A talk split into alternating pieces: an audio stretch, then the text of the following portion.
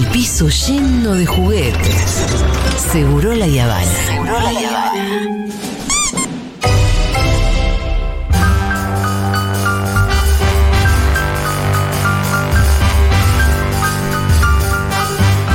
Que está como un niño esperando los reces, ¿no?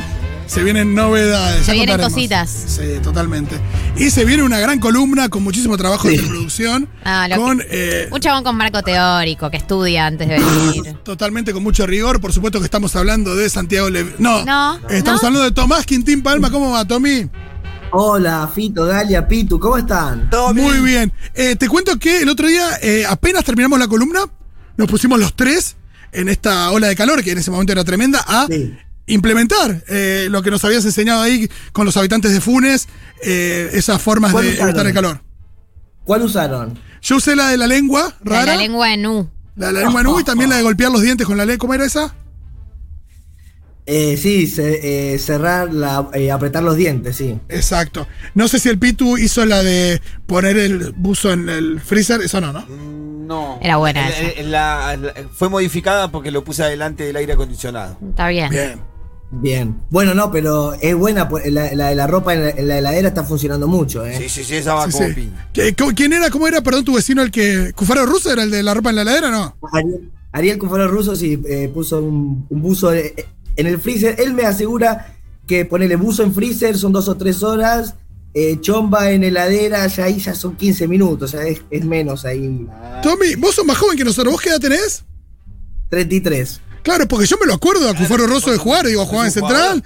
Eh, jugó, creo que también en Argentinos al final de su carrera. Sí, de esos defensores que no son altos y sin embargo no le tienen miedo. Sí, no, y, y cabecean aunque tengan menos centímetros que alguien que le es más fácil cabecear. Me parece muy bien. Me encantó tu análisis futbolístico. Contanos qué tenés para hoy. Bueno, eh, voy a hablar de los bufones. Bien. Que en algún momento te digo que hay bufones parecidos a, a, a Cufaro Russo. Mirá. sí. Anoche se estrenó eh, un documental en el cine Comont que Ajá. se llama Bufones de la Risastencia. Bufones de la resistencia.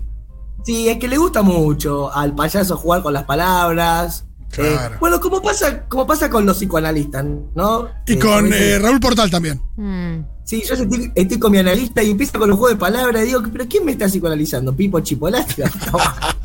Pipo Chipolete también. Eh, y yo creo que el mejor ha sido Raúl Portal. sí, yo creo también que nos agotamos tanto que a veces cuando queremos eh, consumir un contenido o algo, eh, queremos que sea una palabra que no tenga pluralidad de sentido, ¿no? Sí, sí, sí. Como que eh, eh, se llame vaso o café.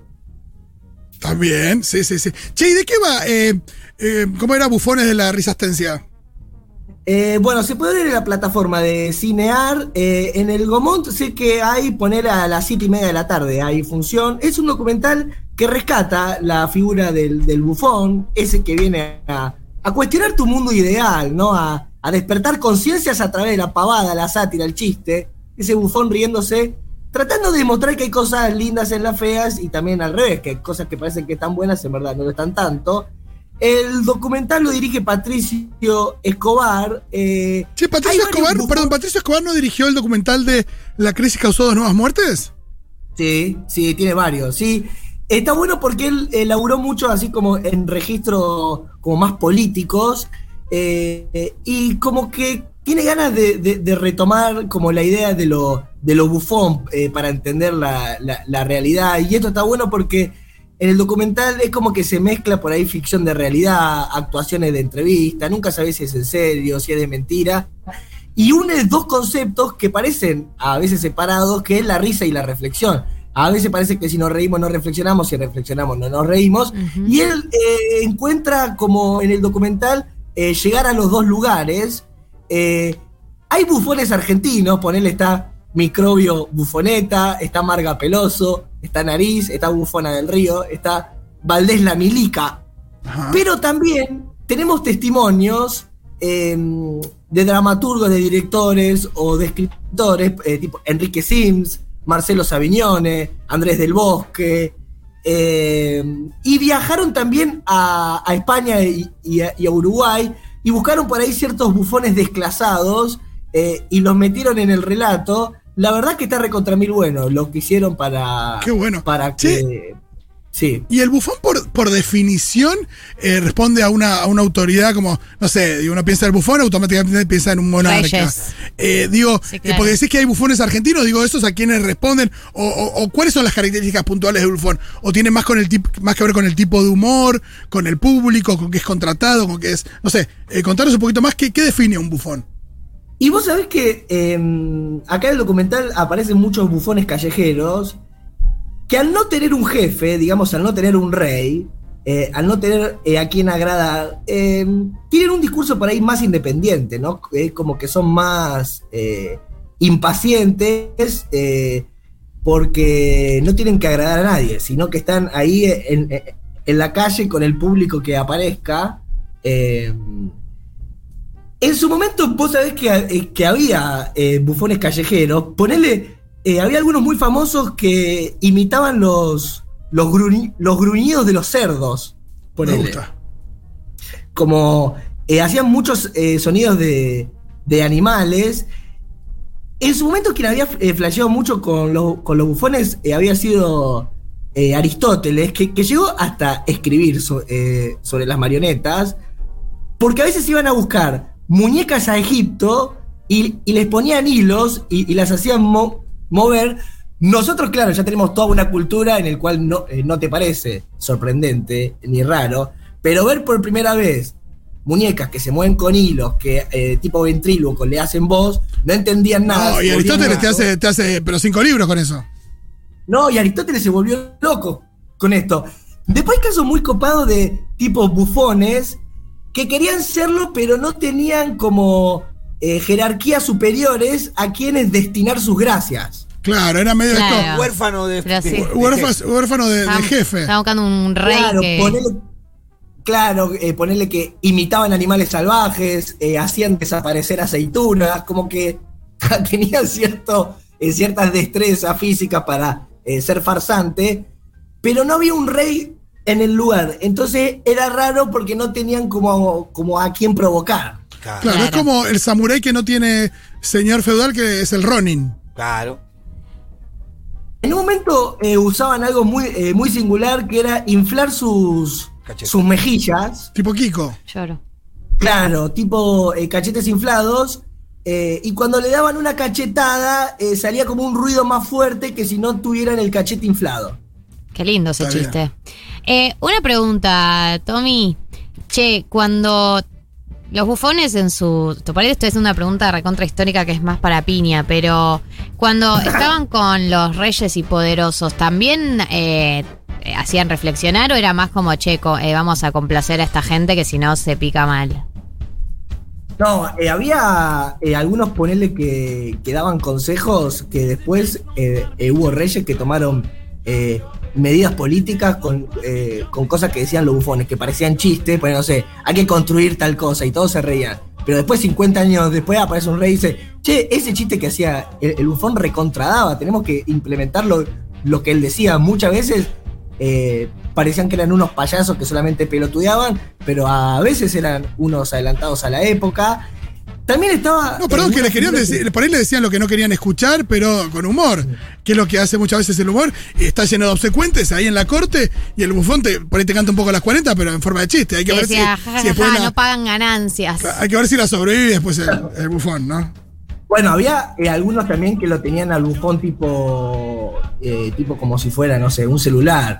Eh, lo ponían en la mesa, se lo llevaban a la guerra. Eh, eh, estaba eh, el rey Bleda, que era hermano de, de Atila, Ese es el bufón accesorio, ¿no? que ponerle, sí, sí, que, que lo tenían todo el tiempo con ellos mismos, ponerle, no sé, el, el bufón eh, se caía, se tropezaba o hablaba en, en distintos idiomas, y el rey medio, estoy aburrido, haceme una monería, y se lo llevaba para todos lados, si tenía una guerra, si tenía una reunión, es medio como, como si tuviera un esclavo. No voy a ningún lado sin mi bufón. Mm.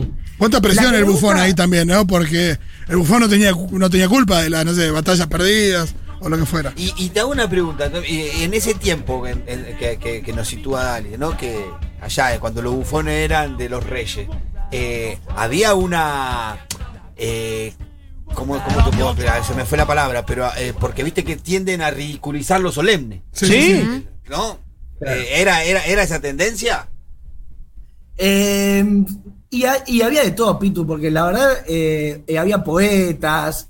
eh, había una figura muy rara que era, se llamaba Parásito, figura del Parásito Posta, que era tipo un claquero que se sentaba en, en un banquete romano a comer y a chupar y a reírse de todo lo que dijeran los demás. Digamos, como que tenía que festejar todo y esa era su paga. Y cuando los reyes medio que se ponían en pedo, le, le tiraban vino en la cabeza. Upa. Y esta figura de- de- del parásito, ponele, no tenía inquietudes filosóficas, sino que era simplemente un tipo que pasaba la vida riéndose, comiendo y chupando y recibiendo vino en su cabeza. Claro. Después eh, estaban, sí. eh, digamos, también, eh, porque no es solo rey, sino poner un ciudadano rico, tenía plata y compraba un bufón para tenerlo, para tenerlo en la casa tipo juguete para que haga chistes. Claro, es verdad que la gente no tenía otras. No, había tele, no había radio, no había nada. Es eh, divertirme un ratito bufón. Sí, también había eh, tipo cofradía burlesca de, eh, de decir, yo no voy a permitir que a mí me compre nadie. Y por él eran 10 o 15 eh, que, que estaban en un templo tipo refugio y por más que les ofrezcan plata, ellos no agarraban, no agarraban a nadie y preferían por ahí eh, pasar hambre o no tener guita que estar al lado de un tipo 24 horas tirándole chistes cuando el tipo se le ocurre, ¿no? Sí, eh, y el bufón parece una figura bastante solitaria también, ¿no? Porque uno no, no se imagina. eh, no sé, el bufón vos decís que era por ahí el esposo de la cocinera del castillo, digo, o era un tipo, porque si no, si sos freelance, si sos bufón y sos soltero, puede ser muy, muy angustiante también tener una vida donde solamente tenés que hacer reír a un chabón y, y por eso a tu casa no hay nadie o dormir en el castillo. No tenemos ni idea de esa, de esa cosa más Debería de tener una vida solitaria porque ¿quién se, casa, ¿quién se casa con un bufón? También, es tipo. Y se le complicaba eh, construir eh, un hogar, ¿no? Sí, por eso. Bueno, eh, eh, cuando, cuando, eh, cuando hablamos de bufones domésticos, Sí. eso, estamos hablando de, de India, en Egipto, en los persas, eh, había una función muy rara que tenían algunos bufones que era tipo chimento, de- tipo como si fuera un chimentero, como si fuera Adrián Payares. Me gusta el bufón Eh, Ventura. Sí, claro, él ponele, describía los amantes, ponele de la reina o del rey, eh, pero adelante de ellos y ellos como riéndose y festejándolo, digamos, no es que, no sé, tenían sexo por atrás, digamos, sino que eh, tenían sexo con muchas personas y el bufón, al describir cómo eran los amantes, qué sé yo, la gente se reía, se reía, pero Ay, bueno, es una, forma, que- una suerte de válvula de escape también. Para y digo que también es bastante parecido a lo que hace un, un periodista de espectáculo, ¿no? Me Y, gusta. y te hago una, una- otra pregunta más. El bufón había distintas características, el bufón callejero y el bufón doméstico o que estaba a, a Sí. servicio de un rey. El bufón callejero se permitía ridiculizar al rey mucho más, ¿no? No, no, pero también el que estaba cerca del, Sí, sí, sí. del rey era como el único permitido que también podía hacerlo. ¿no? De hecho, el rey eh, se dejaba eh, pelotudear po- eh, por, el, por el bufón. Obviamente que había reyes también más dépota, que si el bufón hace un chiste eh, que al rey eh, le molesta, le, cor- le cortan una mano. Te la jugabas toda, ¿no? Esa. Sí, Che, sí, claro. Qué ganas de seguir haciendo chistes cuando te cortaron una mano. Claro. Tipo, che, eh, Tommy, y mm, el bufón también cayó en esta de, bueno, por ahí no lo sufrió el bufón de por entonces, pero eh, cayó en esta ¿La de la cancelación? estigmatización. No, la estigmatización del término, ¿no? Lo mismo del payaso, ¿no? Payaso mediático, pa- palabras que se usan de forma muy despectiva y que, bueno, que no sé, por, no te tienen por qué ser así. Sí, porque algunos eh, eran bailarines, no sé, eh, eran muy histriónicos, de- desarrollaban varias disciplinas, no es que... Juglares, me imagino también, ¿o no?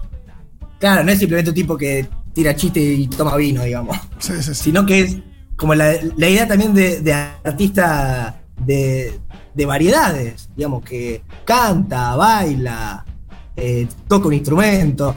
Eh, sí se daba por ahí la particularidad de que los bufones sean eh, disidentes. No, no, no había mucho bufón hegemónico. Claro. Claro, claro. Ponele, tenemos Ma- Marcolfo, que tiene una cara ancha y arrugada, orejas largas, ojos grandes, labios colgantes, eh, una cabellera gigante, así como si fuera un matorral, como que parece sucia.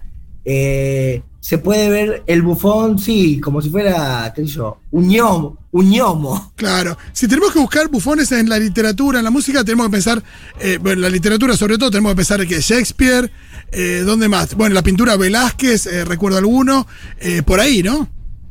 Sí, no, Fito, la verdad que ahí no, no sé qué. Eh, tendría que investigar más. Bueno, lo tiro yo, pero. Mira, Quintín. Recuerdo, yo donde recuerdo bufones es en la obra de Velázquez, pintor, en la obra de Shakespeare. eh, imagino que también en alguna ópera tiene que haber algún bufón, seguro. Para, Sí, en, la peli esta, la de Shakespeare, eh, la actualizada, Shakespeare enamorado, ¿se llama? ¿La de Gwyneth Paltrow? Sí. Sí. También hay bufones ahí. Apasionado. Perfecto. En GOT también. En Gota hay bufones también. Che, Quintín, ¿qué, ¿qué pasó con esta parte de la investigación? Quedó ahí como medio No, perdón, perdón, que te tiré ese yunque al final. No, te- eh, tendría que tener por ahí eh, más eh, charlado con Fito el tema de qué me vas a preguntar. Claro, sí, un coaching. ¿Pero qué es esto? ¿Frases hechas con. Andy Chango que hay que charlar todo antes? No, pero muchas, pará, no. Vos muchas veces en, en tus columnas traes eh, literatura, traes, traes cine que tiene que ver con, con las cosas de las que hablabas, por eso pensé que por ahí. No, no es que no, tenía no, no es que no tenía respuesta. eh, me daba pereza hablar de eso. Está bien, perfecto. Pará, yo tengo otra pregunta. ¿Cómo cambió, o sea, de la figura del bufón, eh, esta clásica de la que nombramos recién, a los bufones actuales eh, que vos nombraste? ¿Cómo fue cambiando la figura del bufón? No, Galia, ¿qué se llama? Pero, vos- boludo, no sé, es una me da curiosidad. ¿Cómo? No, bueno. Eh, eh, Capusotto es un bufón, digamos. O sea, definamos bufón en, Obvio, la en la actualidad, actualidad. en la actualidad. ¿A qué definimos como bufón? No, bueno, pero es un poco eh, la premisa del, del- del documental este, que es, Eh, me la- digamos, un, Lo estarías No, sí, spoileando. Claro, no. Eh, viene a ser eh, alguien que a través de la sátira, del, del chiste, de la, de la poesía, se ríe de ciertos lugares cómodos de la sociedad. eh, te muestra cosas que por ahí, no sé, están tapadas, que están ocultas, y la idea de reírte de algo que te duela. Claro. Y En primera, Eh, plana no me, Ah. en primera plana no me sale otro que Capuzoto. Y Capuzoto me parece de los que uno tiene en la cabeza, eh, es eh, ahí como el principal, pero eh, hay que ir a ver este docu eh, y chusmear, si no también se puede ver en Cinear, eh, como es Bufones de la Risastencia. Sí, y Sí. los payasos también son todos estos payasos que yo te hablo que están en el documental o, o que podemos ver actuando en la costa, como, no sé, Tenaza, Mikosi, un montón de gente que está por ahí en, en los márgenes, porque Capozotto lo que tiene es que es mainstream, Sí. que es reconocido, pero también hay un montón que no sé, que no tienen pantalla, no tienen tanta visibilidad, pero están ahí dando vueltas en anfiteatros o en la calle, eh, haciendo reír, haciendo canciones y eh, jodiendo como ideas de status quo, eh, y te vas a reír como con una reflexión, digamos. Muchísimas gracias, Tommy, por traerlos eh, a la visibilización a, a partir de tu Y columna también eh, esto de ver que cuando hablamos de los reyes o de los banquetes, porque de- decimos a veces tanto la palabra parásito, qué sé yo, pero ellos también tenían como el lugar de la de donde iba el, el cantor. Eh, quiero decir, vos tenés una fiesta, si no tenías el cantor o no tenías un bufón, tu fiesta es un embole total. Claro. Entonces, eh, digamos, era, no sé, el contador de chistes, el contador de cuentos, o anécdotas locas, o hace una canción, eh, y te- ocupaba un lugar muy importante en la mesa. Quiero decir, no es que porque sea un bufón eh, no era importante, era quizás la persona más importante de la noche, porque era, no sé, como que te caiga Fito eh, a, una, eh, a un evento donde hay 12 boludos charlando, cae Fito, hace cuatro canciones eh, y te emocionás, te reís, te divertís. Ese era el lugar que, que ocupaba eh, un bufón, digamos, el, el payaso de, de- de un ritual. Eh, hermoso, me encantó esta reivindicación final del bufón barra los payasos. Un abrazo grande, Quintín, nos vemos la próxima. Besis.